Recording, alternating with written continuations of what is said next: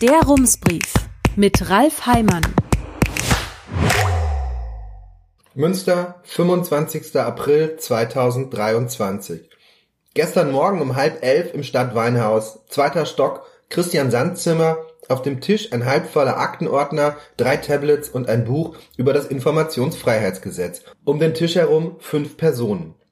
An der Fensterseite Michaela Heuer, die Justiziarin und Datenschutzbeauftragte der Stadt, daneben Thomas Möller, Chef der städtischen Stabsstelle Klima, gegenüber der Anwalt und Klimaaktivist Mathis Bönte, dann Christian Ladleif, früher Schulleiter, später Dezernent bei der Bezirksregierung, also Verwaltungsfachmann, heute Coach, ebenfalls Klimaaktivist und ich.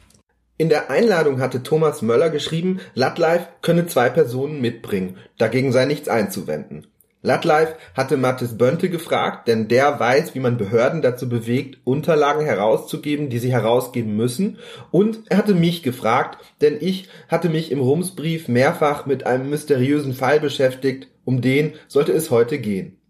Vor knapp drei Jahren hatte der Rat der Stadt dem Oberbürgermeister die Aufgabe gegeben, eine Übersicht aller Maßnahmen zu liefern, die Münster bis 2030 klimaneutral machen sollen. Dieses Ziel hat die Stadt vor vier Jahren beschlossen. Unklar ist, wie sie es erreichen will. Unklar ist auch, wie es dazu kommen konnte, dass aus dem Auftrag einen verbindlichen Maßnahmenplan zu erstellen, der im Antrag stand, eine Klimakonzeptstudie werden konnte, in der eines leider fehlt, ein verbindlicher Maßnahmenplan. Als wir die Stadt im vergangenen Sommer nach diesem Plan fragten, hieß es, so eine Übersicht könne man nicht mit verhältnismäßigem Aufwand liefern. Als die westfälischen Nachrichten im Februar zur Sicherheit auch nochmal fragten, schickte die Stadt eine wunderschöne Satzgirlande. Die Erreichung des Ziels der Klimaneutralität und der damit verbundenen Klimaschutzprozess kann nicht singulär gesehen werden, sondern ist integraler Bestandteil der zahlreichen gesamtstädtischen zukunftsgerichteten Strategie- und Entwicklungs- und Umsetzungsprozesse. Übersetzen könnte man das mit, so genau wissen wir das gar nicht, aber wir machen ja schon alles Mögliche und irgendwie wird's am Ende schon klappen. Was die Stadt meinte, erklärte Thomas Möller gestern Morgen im Christian Sand Zimmer so. Man könne natürlich Velorouten planen, sagte er, aber wenn diese Routen dann fertig seien, wisse man noch immer nicht, wie viel CO2 durch sie eingespart werde. Im schlechtesten Fall könne es sogar so sein, dass die Menschen trotz fertiger Veloroute aus irgendeinem Grund noch mehr Auto fahren. Das könnte man so zusammenfassen, es ist kompliziert. Aber kann man auf so einer Grundlage überhaupt ein Ziel formulieren? Oder ist die Erreichung des Ziels Klimaneutralität, wenn man den damit verbundenen Prozess auch nicht singulär betrachten kann, vielleicht doch eher städtische Imagepflege als Klimapolitik?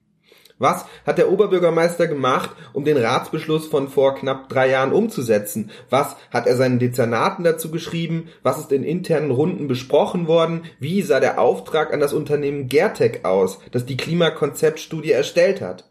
Und was hat Lewe den Parteien gesagt? Hat er sie darüber informiert, dass er weder den Maßnahmenplan noch den ebenfalls geforderten jährlichen Bericht nicht liefern werde? Oder hat er einfach nicht geliefert? Christian Lattleif möchte das wissen. Er hat Akteneinsicht beantragt. Wir haben die Anfrage im Februar um ein paar Punkte ergänzt.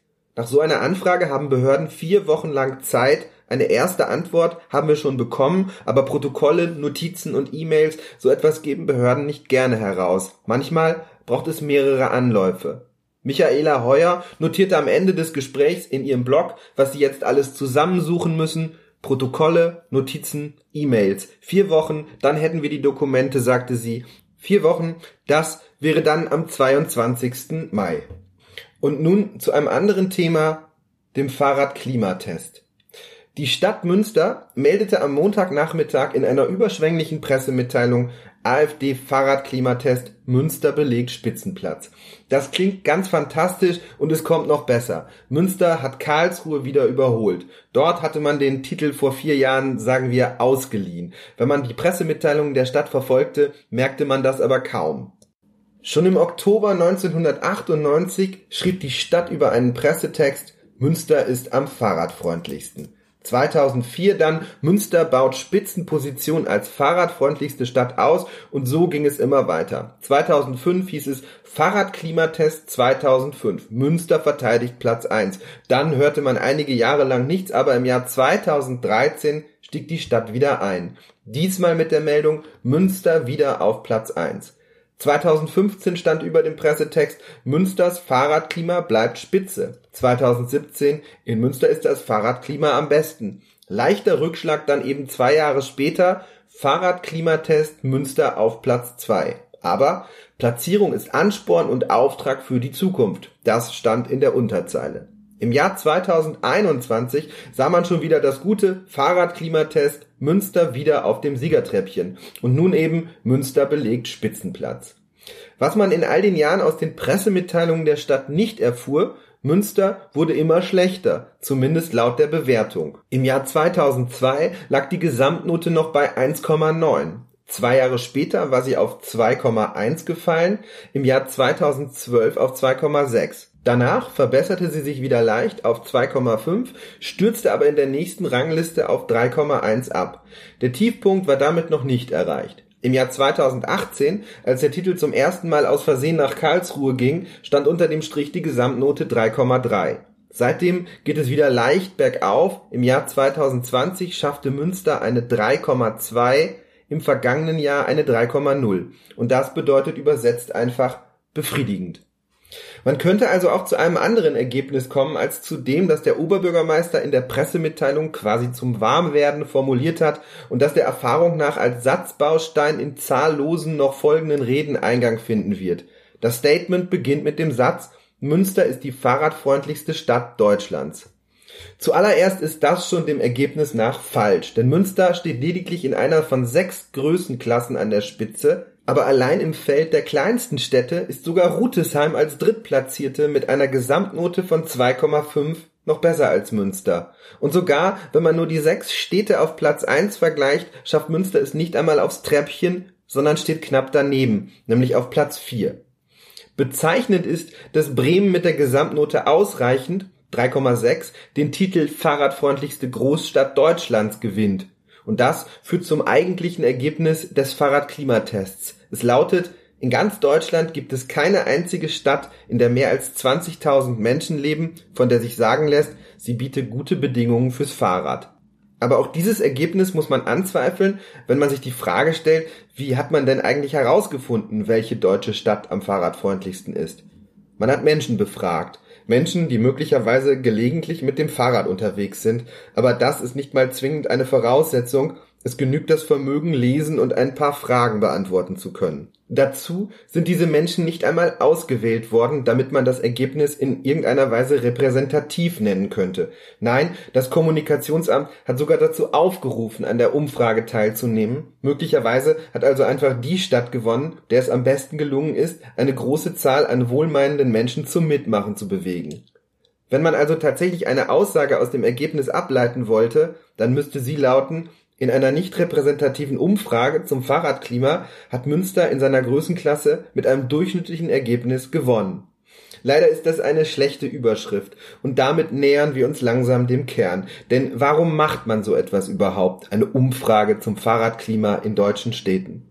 Der Allgemeine Deutsche Fahrradclub, kurz ADFC möchte das Thema ins Bewusstsein heben. Er möchte für die Bedürfnisse von Menschen sensibilisieren, die mit dem Fahrrad unterwegs sind. Er möchte darauf aufmerksam machen, was sich verbessern lässt. Kurz, er möchte den Radverkehr fördern. Um dieses Ziel zu erreichen, braucht es zuerst einmal Aufmerksamkeit. Möglichst nicht nur in den überregionalen Abendnachrichten, sondern auch im lokalen. Und wenn der Name einer Stadt in irgendeinem Ranking, einem Gutachten oder einer Untersuchung auftaucht, dann ist das mindestens schon mal eine Meldung. Steht eine Stadt in einer Rangliste ganz vorn oder ganz hinten, dann eignet sich das wunderbar als Schlagzeile. Und je prägnanter die Schlagzeile klingt, desto größer oder weiter vorne kann die Meldung in der jeweiligen Publikation dazu stehen. Wie ein Ergebnis zustande gekommen ist und ob die daraus abgeleiteten Aussagen so überhaupt stimmen, das ist dann meistens eher nachrangig. Wenn das Ranking in den Medien angekommen ist, können mehrere Beteiligte ein Häkchen an dieses Etappenziel machen. Die Organisation hat die Aufmerksamkeit, die Medien passable Abrufzahlen und die Stadt, die gewonnen hat, hat eine Wimpel bekommen, mit dem sie winken kann, wenn Kritik von der einen oder anderen Seite kommt. Schließlich ist man ja, zumindest der eigenen Behauptung nach, Fahrradhauptstadt. So funktioniert der Mechanismus, der Umfragen und Rankings an die mediale Oberfläche spült. Aber das soll natürlich nicht darüber hinwegtäuschen, dass es erst einmal gut ist, wenn man Menschen dazu befragt, wie sie etwas bewerten und wie man es verbessern könnte, also wenn man über ein Thema spricht.